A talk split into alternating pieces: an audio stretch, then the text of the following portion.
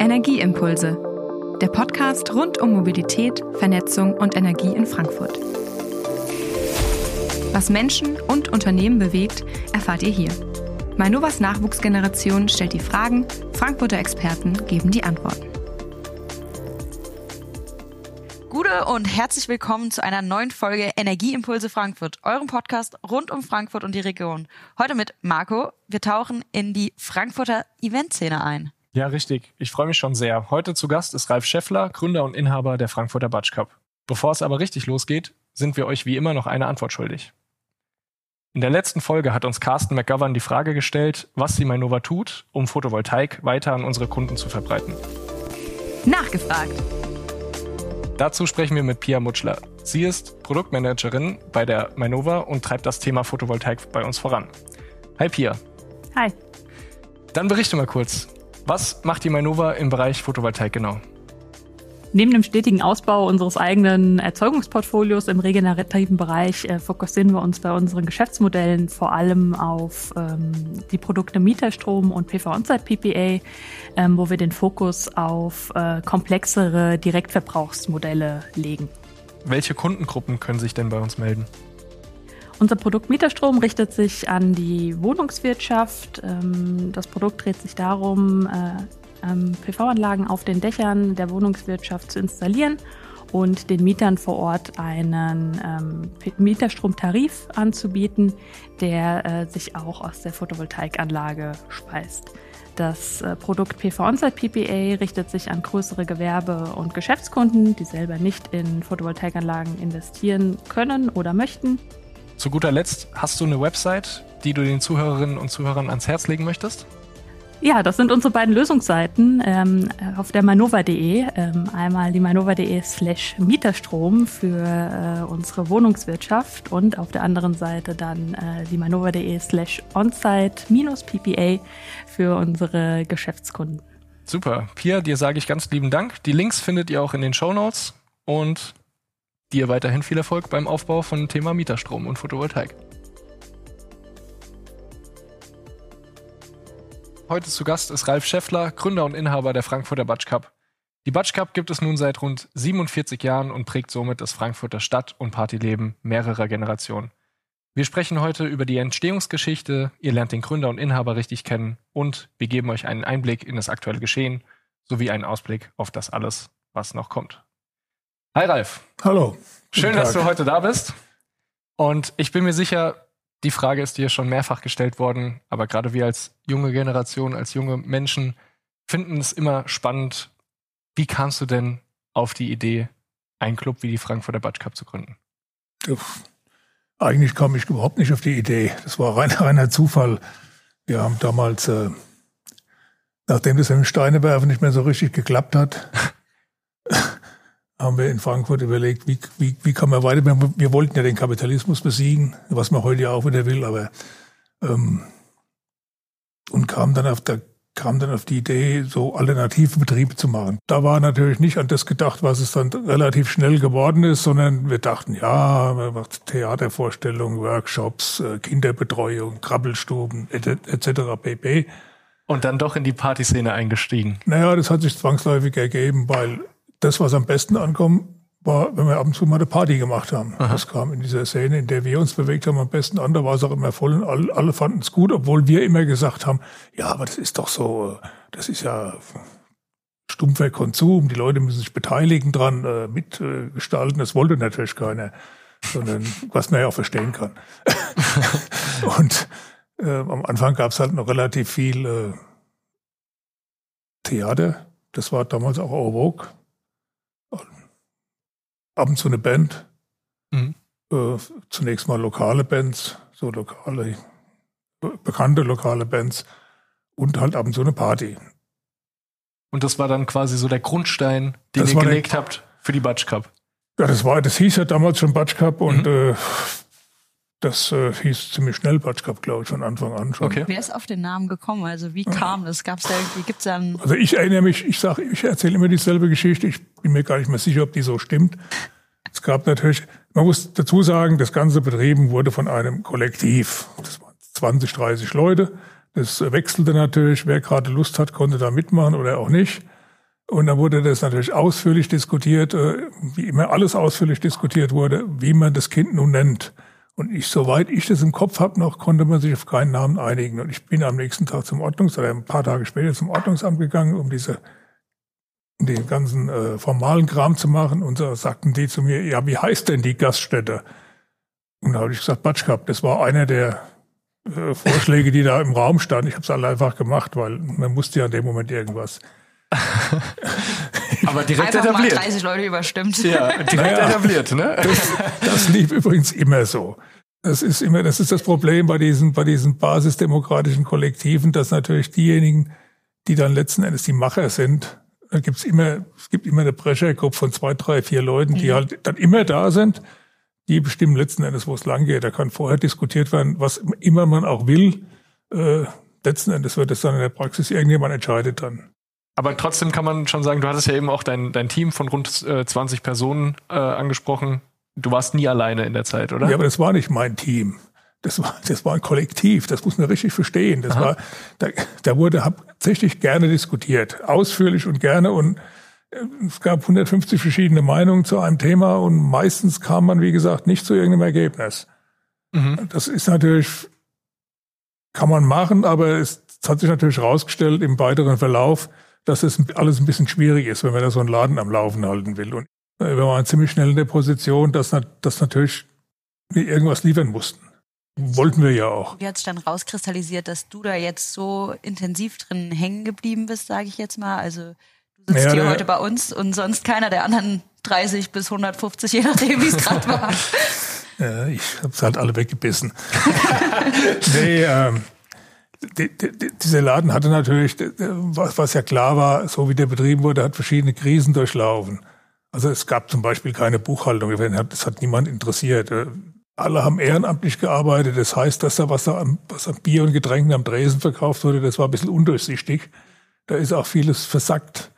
Ähm, es wurden auch keine Sicherheitsbestimmungen eingehalten. Das hat alles niemand interessiert. Ich, wir haben auch jahrelang keine GEMA bezahlt, weil die GEMA hat sich nicht gemeldet und wir haben natürlich einen Teufel getan, den Teufel getan, uns da selber zu. Wir wussten auch gar nicht, dass es irgendwie von Bedeutung ist. Das hat alles nicht interessiert und so nach und nach ist halt die Realität eingebrochen.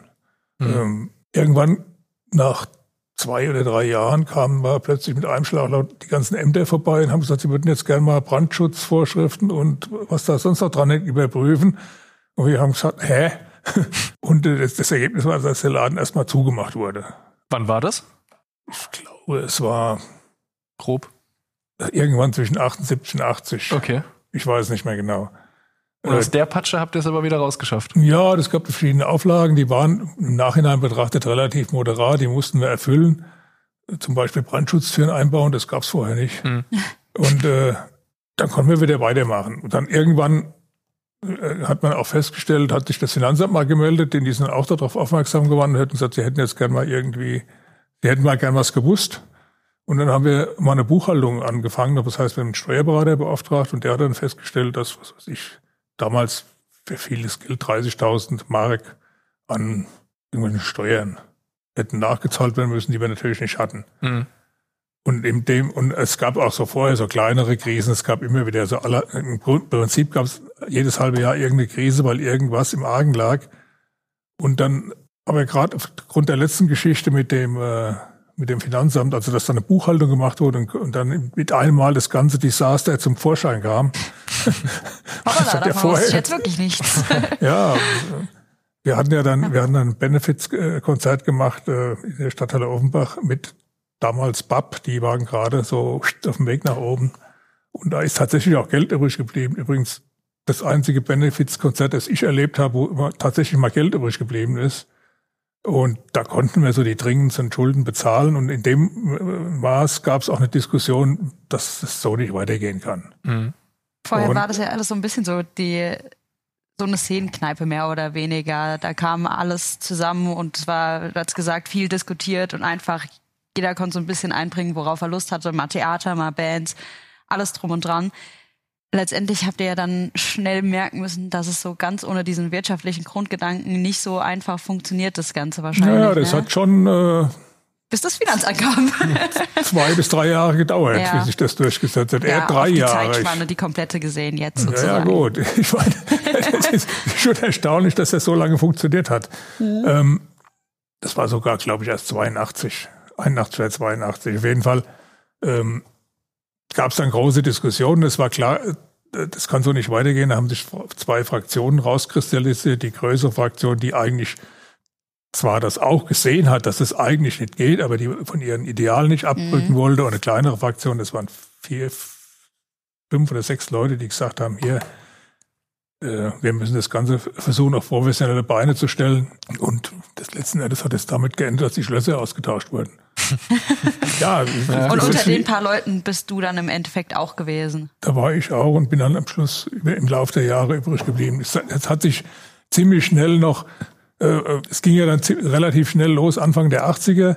Die Probleme, die Anfang der 80er kamen, rührten unter anderem natürlich daher, dass äh, die Programmgestaltung entdeckt hat, dass es ja Punkrock gibt und dass es New Wave gibt, also alles, was an neuer Musik von England rüberkam. Äh, Das wurde dann auch gemacht, was dann auch dazu geführt hat, dass entsprechend anderes Publikum daherkam. Also es war nicht mehr so die Szene-Hippies, äh, wie sie früher da waren, die relativ, relativ umgänglich waren, sondern halt die Punks, die gerne mal was kaputt gemacht haben und mal ein bisschen, ja, und das, das führte dann natürlich zu vermehrtem Unmut der ganzen Umgebung, der Leute, die da gewohnt haben. Ja, und das, ähm, das, äh, da hat sich dann innerhalb des Kollektivs nochmal, äh, gab es dann nochmal so äh, abweichende Meinung, wie man da so weitermacht. Also das, das äh, letzten Endes waren wir irgendwann, wir waren relativ schnell nur noch vier und dann im Laufe der Jahre.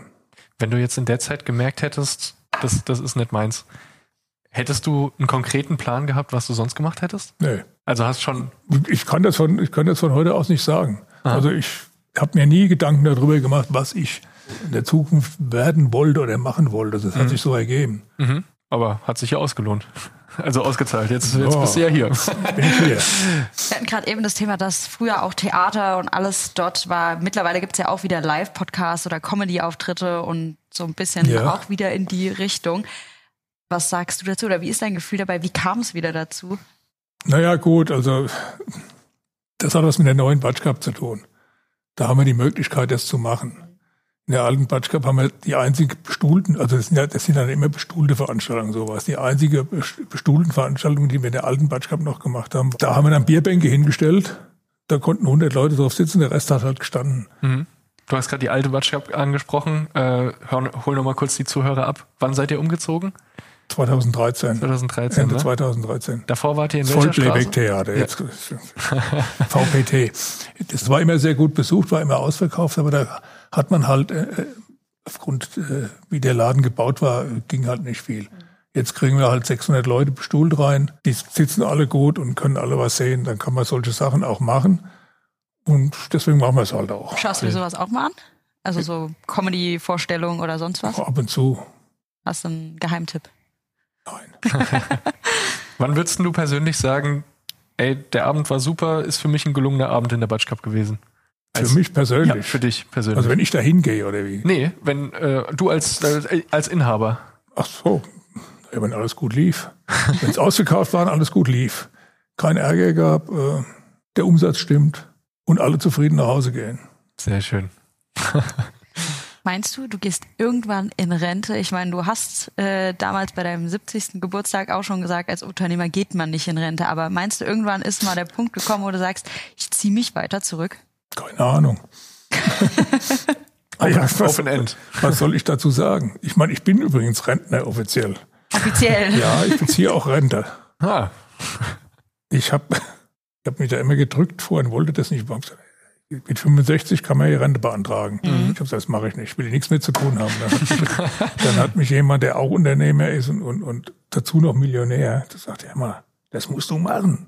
Das kannst du nicht verschenken, das Geld. Und dann habe ich gesagt, wenn der das macht, mache ich das auch. Und Äh, wenn der das macht, dann kann ich das auch.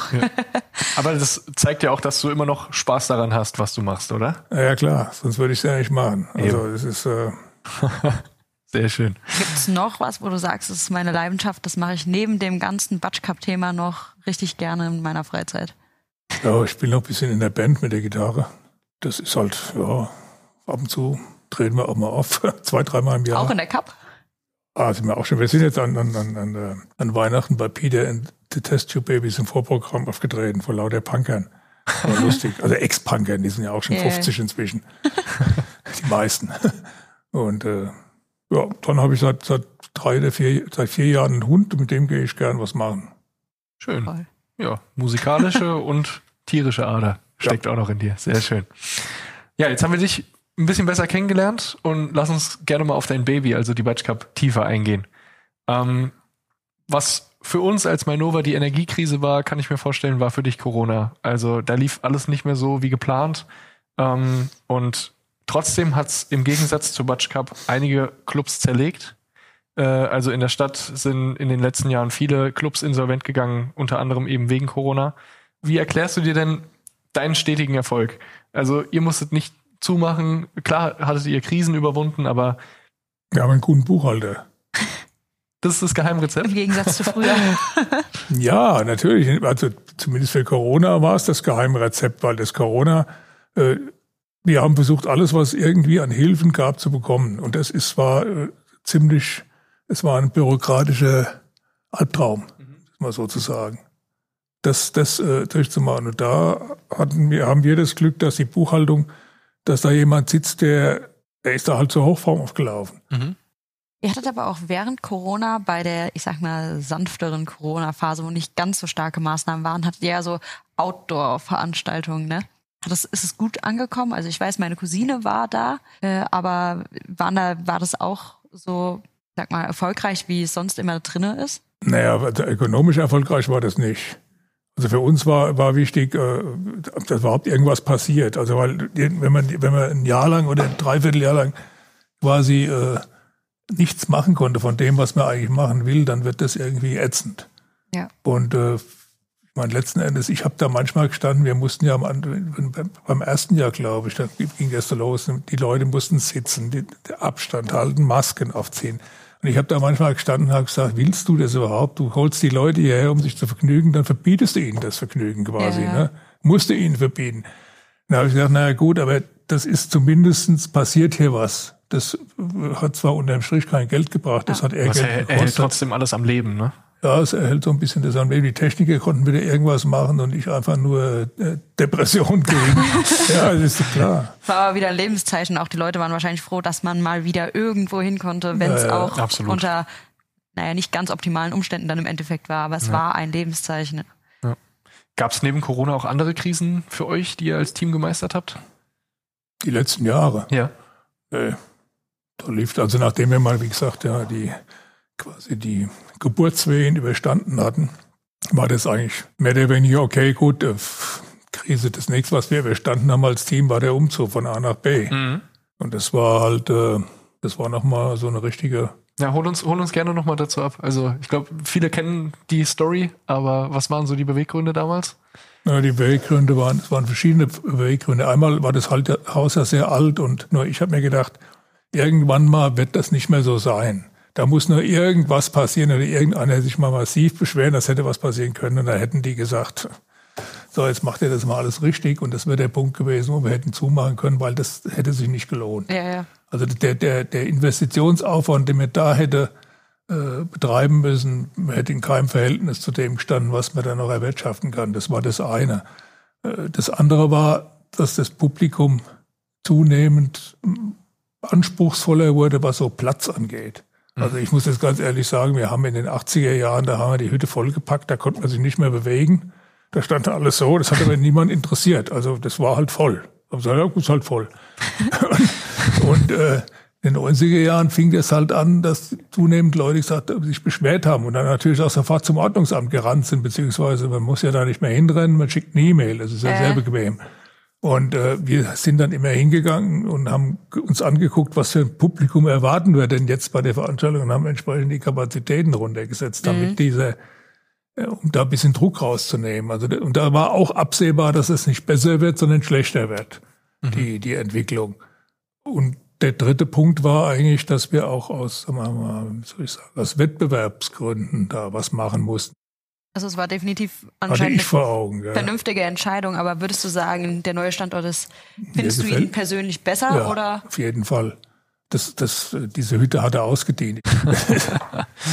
Es, es, treten ja auch bei euch jetzt in der neuen Batch Cup nicht nur äh, Musiker mit Kultstatus, wie zum Beispiel die Ärzte, Robbie Williams äh, etc. auf, sondern ihr habt, wir haben es vorhin schon angesprochen, diverse Gigs mit Coverbands, Live-Podcasts, ähm, Comedy-Shows, wie, keine Ahnung, dieses Jahr kommt beispielsweise Alain Frey oder Khalid Bounoir etc. rein. Ähm, Motto-Partys sind auch ganz groß äh, angesagt bei euch, die legendären 2000er-Partys etc. Ähm, welche Events bereiten dir persönlich als Inhaber denn eigentlich so die meiste Freude? Das kann ich so nicht sagen. Wahrscheinlich da, wo die Kasse am meisten klingelt, oder? Nee, kann ich auch so nicht sagen. Klar, man bereitet das Freude. Das ist, aber das ist, ich glaube, wenn man das so lange macht, ist das, nivelliert sich das Ganze. Mhm. Also manchmal habe ich, also wo ich mich drauf freue zum Beispiel, ist, wenn Billy Gibbons im Sommer jetzt kommt. Mhm. Das äh, habe ich persönlich, sage das finde ich für mich ein Highlight. Also mhm. ob das jetzt muss man mal sehen, wie das wird. Also es gibt so ein paar Sachen, wo ich denke, ja, das, wenn, wenn das dann noch gut funktioniert, dann ist alles prima. Ja, cool. Da trifft man dich dann auch vor Ort an, sozusagen. Ja, allerdings trifft man mich selten vor Ort an noch. Nur noch. Aber okay. im Sommer dann. Ja, aber es ist, äh, wenn man so viel Veranstaltungen macht und bei manchen muss ich ja auch da sein, dann äh, dann froh, wenn wir mal zu Hause bleiben. Genau. Kannst du uns ja vielleicht, das fände ich auch persönlich sehr interessant, wie kommst du an die Bands? Sind es einfach Anfragen, die an euch rangerichtet werden? Ja, klar. Kommt, kommt, kommt ihr äh, aktiv naja, gut, auf Bands das ist alles über Agenturen. Aha. Und wir haben ein äh, paar von diesen Agenturen arbeiten wir lange, lange zusammen und das ist klar, wenn die eine, äh, auf dem Tourplan dann Halt in Frankfurt steht, in der, in der bestimmten Größenordnung, fragen die bei uns an. Mhm. Äh, es gibt auch ein, zwei Agenturen, äh, für die machen wir quasi alles, in jeder Größenordnung.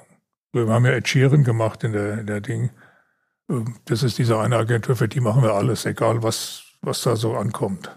Und äh, naja, gut, das ist, also es ist aber, es, man muss sich schon auf dem Laufenden halten, was das eigentlich für Bands sind oder was das für Acts sind, die man da vorgeschlagen kriegt, dass man das ein bisschen beurteilen kann. Aber ich muss ganz ehrlich sagen, also man hat dann zunehmend irgendwann Schwierigkeiten, weil natürlich so viel Neues hinterherkommt, was man nicht mehr selber alles kennen kann. Ja. Ich bemühe mich zwar, oder auch unser, unser Team, das jetzt Booking eigentlich macht, äh, dass sie noch durchblicken, was das eigentlich im Einzelnen ist, aber manchmal weiß man es halt einfach nicht. Ihr habt ja auch da wirklich richtig große Namen schon bei euch gehabt. Du hattest jetzt gerade schon Ed Sheeran erwähnt gehabt, die, die, was ihr veranstaltet habt, aber auch Nirvana oder die Toten Hosen waren ja, ja damals da vielleicht noch nicht in ihrer Hochphase oder war das, waren die da schon so total nee, bekannt? Nee, nee das ist, das sind ja Riesennamen, das können wir uns ja teilweise gar nicht vorstellen, dass man sagt, ja, dann kommen die jetzt zu uns und treten bei uns aus. Das, das ist ja verrückt. Ich finde, ich finde es richtig, richtig cool. Einfach nur kurz als ja, Einspieler sozusagen. Und eine Frage, die ich gerne beantwortet hätte von dir: Wo klingelt denn die Kasse am meisten? Ist es bei den großen Gigs wie Ed Sheeran etc. Nee. Oder ist es eher die unauffällige Veranstaltung, wo du da sagst, ah, da geht's ab? Also wenn man ganz ehrlich ist, 50 Prozent unseres Umsatzes machen wir mit den Partys. Okay. Wird halt am meisten konsumiert wahrscheinlich, ne? Also ja, das mit die Kosten am geringsten und ja, das wird am meisten konsumiert, weil natürlich von, allein von der Länge her schon. Mhm. Das ist halt ein paar Stunden länger. Und die Leute gehen dahin, weil sie nämlich genau das machen wollen. Ja. Äh, zum Konzert geht man, weil man das Konzert hören will. Und je nachdem, was das für ein Publikum ist, trinkt mehr oder weniger Bier oder sonst irgendwas. Klar, aber das ist der Hauptaugenmerk in der Regel. Wobei es gibt ein paar Bands, da ist, es gibt ein paar wenige Bands, da ist, da steht der Alkoholkonsum eher im Vordergrund. also da ist die Band Beiwerk, das gehört dann dazu, damit ja. man schön saufen kann. Aber äh, in der Regel geht man da hin, um sich die Band anzuhören, Musik anzuhören und trinkt auch mal was. Ja, klar. Klar. Mhm. Ja. Und äh, bei der Party ist es halt umgekehrt. Und das ja. ist aber, das, das, dieses Konzept hatten wir schon relativ schnell von Anbeginn an, dass wir gesagt haben, okay, nachdem wir mal die Abscheu gegenüber diesem Konsumismus, wie es ja gern genannt wurde, äh, abgelegt hat, dass wir gesagt haben, letzten Endes finanziert sich der ganze Kram, also so war das jahrelang in der alten Batsch dadurch, dass diese Partys halbwegs mhm. vernünftig laufen. Ich weiß nicht, ob du da jetzt aus dem Nähkästchen plaudern darfst, aber wenn wir gerade schon bei Kosten und Co. waren, was bekam denn zum Beispiel Kurt Cobain als Gage? Das weiß ich nicht. Weiß ich nicht mehr. Welchen Rahmen bewegt sich das Ganze immer so? Also ich klar, es kommt immer drauf an, wer da ist. Es kommt drauf an, was ein Deal man hat und äh, was da letzten, letzten, das waren ja damals noch D-Mark sein, ich weiß gar nicht. 4.000, 5.000 Mark vielleicht, ich weiß es nicht. Okay. Nee, ist ja ich auch meine, gar kein muss sagen, mit, mit, mit Kurt Cobain und Nirvana war das ja so. Ich meine, als die, die, die haben, äh, ein Hamburger Agent hat die, mit dem wir damals ziemlich viel gemacht haben, den gibt's inzwischen nicht mehr. Äh, das war jemand, der immer so Neuentdeckungen gemacht hat. Äh, der hat das bei uns gebucht und ich habe gesagt, was ist denn das? Und er sagt, ja, das wird, weil das hat sich am Anfang gar nichts getan. Also das ist, ich kannte die auch nicht. Und da hat, ich habe dann später festgestellt, die haben ja auch zwei Jahre vorher mal im Kuba in Hanau gespielt. Muss ein grottenschlechtes Konzert gewesen sein. und da waren 200, 300 Leute da. Wenn, wenn überhaupt. Mhm. Also die kannte, die kannte man zu dem Zeitpunkt, als, als das Tournee hier gebucht wurde, kannten die wahrscheinlich nur Insider. Ich kannte die nicht. Und er sagte, ah, das wird schon. Und es war tatsächlich so, dass zwei Wochen bevor das Konzert war, es war schlappbar ausverkauft. Für einen Zack. Dann doch eingeschlagen. Ja, ja. Es war übrigens das erste Mal, dass gefälschte Eintrittstickets in der Batschkap aufgetaucht sind. Ist es immer noch? Und die wurden auch von Handarbeit gemacht. Also man muss sagen, derjenige hat sich große Mühe gegeben. Der hat sich Der hat irgendwie verdient, Foto, reinzukommen. Buntkopiere vor der Rückseite kopiert und dann mit so mit der Renteldings äh, noch der, diese Perforation reingemacht. Und, aber Der wollte da unbedingt hin. der, der, der wollte nicht hin, der hat die für 70 Mark verkauft vor der Tür. Ja, okay, dann wollte er Geld verdienen. Aber es ist, ich weiß nicht, ob er verdient hat, auf jeden Fall, die Leute kamen nicht rein, weil die Ordner es natürlich gemerkt haben. Ja, 47 Jahre Batsch Cup. Was wünschst du dir für die nächsten drei Jahre bis zum 50. Jubiläum? Ja, dass es funktioniert. Dass es keinen großen Einbruch gibt, das weiß man ja heutzutage alles nicht. Ja, also keep going. Tja, einfach weiter. klar. Einfach weitermachen. Sehr schön. Man kann die Zukunft nicht voraussehen. Ja. Noch so als Abschlussfrage zum Thema Batsch Cup und Bedeutung, wie hat sich's, wie, wie hat sich's entwickelt und wie sieht's vielleicht zukünftig aus? Was sind Dinge oder gibt es irgendetwas, wo du sagst, boah, nee, da gehe ich nicht mit, das würde ich niemals machen in Richtung Konzerte oder Auftritte bei mir in der Batsch Cup? Schwierig. Also ich meine, ähm, da habe ich gerade gestern mit einem drüber geredet, da war gestern war der Redakteur von Rock Hard da und er hat das Thema auch quasi so gebracht. Und er sagte, da haben wir so drüber geredet, dass natürlich das Problem, was im Moment vermehrt auftritt, dass, dass, dass äh, Ansinnen an eingetragen werden, dass die in diese Band, da gibt's ja Bands, die haben nicht die richtige Gesinnung oder haben wir irgendwas geäußert, was halt nicht so dem Was politisch kri politisch, kritisch politisch ist. Ne? kritisch ist oder so, oder äh, dass wir das nicht machen dürfen, habe ich gesagt, ich bin da echt prinzipiell dagegen. Also ich sehe das nicht ein, dass sich Leute da, was die im Kopf haben, das ist ihre Sache. Und solange die äh, keine Straftaten begehen und auf der Bühne irgendwie die Bühne als Agitationspodium äh, äh, Podium benutzen, ist mir das egal. Und da sagt er, ja, aber so Bands wie Störkraft und so, sag ich, na gut, die würde ich nicht auftreten lassen. ja, es gibt natürlich Grenzen. Wenn, wenn, ich meine, wenn es oberdumpf wird, ja, also wenn es ganz dumpf wird, und das ist ja so diese Ecke, wo das ist auch dann nicht mehr lustig zu finden. Also von, vom, sag mal, vom Künstlerischen hat es überhaupt keinen Wert mehr. Dann ist auch gut. Dann ist auch gut. Das mache ich dann auch nicht. Also ich hatte, ich hatte vor Jahren, das habe ich dem auch erzählt, das war in der alten Batschkap noch, äh, gab's, es gab eine Band, die gibt's glaube ich heute gar nicht mehr. In den 80 Das war der sogenannte Neo-Folk. Also das war so, so Schwarzkittelmusik, so ein bisschen wie, was damals so Cure und so in die Richtung angelehnt, aber mehr so, mehr so folkloristisch äh, von Ja. der Musik her. Und die nannten sich Death in June. Und Death in June ist eine Anspielung auf die Nacht der langen Messe und der Adolf. Also das, äh, da wurden die Römleute umgebracht. Am 30. Juni, glaube ich, war das. Und das war also eine von den Bands, von denen gab es noch mehr, die halt so mit diesen ganzen Versatzstücken, mit diesen, mit diesen, ist es jetzt, wo man sich immer gefragt hat, ist es jetzt Faschismus oder ist es Stalinismus oder ist es Kunst? Man weiß es nicht so Ja, genau. ja. Die damit gespielt haben. Und da, gab es noch mehr Bands. Und ich habe gesagt, naja, also ich kann das nicht sehen. Ich habe mich auch kundig gemacht. Das ist, hieß mal, der, die Antifa hat damals äh, einen Fax geschickt, einen Fax ohne Absender, wo sie gesagt hat, auf der Stelle, das sollten wir gefälligst verhindern. Und so ginge das nicht. Und da habe ich gesagt, ja, erstens mal lasse ich mir von, von, von, anonymen, von anonymen Leuten überhaupt nichts sagen. Ja. Da bin ich ganz empfindlich. Und zweitens mal, ich sehe das anders. Ja, und das Ende, Ende vom Lied, ich hatte mich an einem Abend vorbereitet, da, dass irgendwelche Leute vor der Tür standen, mit denen ich diskutieren muss. Und so also in meinem Büro, und irgendwann tat's einen Knall, da kommt einer von der Ordner hoch und sagt, ey, die haben eben den Bandbus da unten angesteckt. Da sind sie halt vorbeigefahren mit dem Moped und haben eine Also Molotow so in ihrer Freizeit, Freizeit machen, ne? Ja, Bandbus Naja. geschmissen. Da habe ich gesagt, ja, super. Das ist halt, Ja. Gut. Zum Ende nochmal einen kleinen Schwank zum Thema Nachhaltigkeit. Ähm, und also ich meine, wir als Mainova sind ja auch langjähriger Partner von der Batsch Cup äh, und auch Energiepartner. Wovon können denn auch so auch aus deiner Ansicht wir beide von der Partnerschaft profitieren? Also einerseits du als Batsch Cup und wir als Mainova. Naja, ihr als Mainova, wir haben ja jetzt einen konkreten, An, einen konkreten Anlass, ne? Eu, euer Rechenzentrum, das ihr nebenan baut. Mhm. Von einer Tochterfirma. Mhm. Ich meine, gleich an mich herangetreten und gesagt, ihr könnt doch die Abwärme nutzen. Und da habt ihr natürlich, äh, wenn ihr euch hinstellen könnt, könnt sagen, na hier, eines der renommierten äh, Musikclubs, die äh, arbeiten mit uns zusammen, die nehmen unsere Abwärme, ist doch super. Ich komme natürlich auch ein bisschen mit die Lorbeeren auf die Schultern legen. äh, Ganz davon abgesehen, dass es wahrscheinlich finanziell für uns günstiger ist als, als die, als die. Äh, also, also würde schon sagen, es ist ein guter Deal. Äh, ja, nachdem ich, so wie ich ihn ausgehandelt habe, ja. Sehr gut. Ja. also nochmal zum Rechenzentrum. Ich finde, ich finde die Idee alleine dahinter, ich wusste vor einiger Zeit auch noch nicht, dass das überhaupt funktioniert, dass man die Wärme dafür nutzen kann. Wir sind ja mittlerweile auch alle dabei, dass wir nachhaltiger werden wollen und wenn man dann die Abwärme von etwas, was sowieso da ist, nutzen kann, um etwas anderes zu sparen und trotzdem das zu geben, was es ursprünglich sowieso verbraucht hätte. Also die Wärme hätte ja, hättet ihr ja genauso gebraucht und bei den Energiepreisen ist man wahrscheinlich sogar noch froh, wenn man äh, noch anderweitig Möglichkeiten hat. Also ich finde das auf jeden Fall eine coole Zusammenarbeit mit dem Rechenzentrum, dass ihr da die Abwärme von uns nutzt. Also erstmal bis hierhin danke, Ralf. War sehr intensiv und sehr äh, impulsiv, was du uns alles mit, mitgebracht hast. ähm, genau da machen wir jetzt auch nochmal weiter mit der Impulszeit. Impulszeit. Wir stellen dir ein paar schnelle Fragen und du gibst uns ein paar schnelle Antworten. Das ist ja wie auf der Couch. Genau. Bist du bereit? Okay, dann fange ich mal an.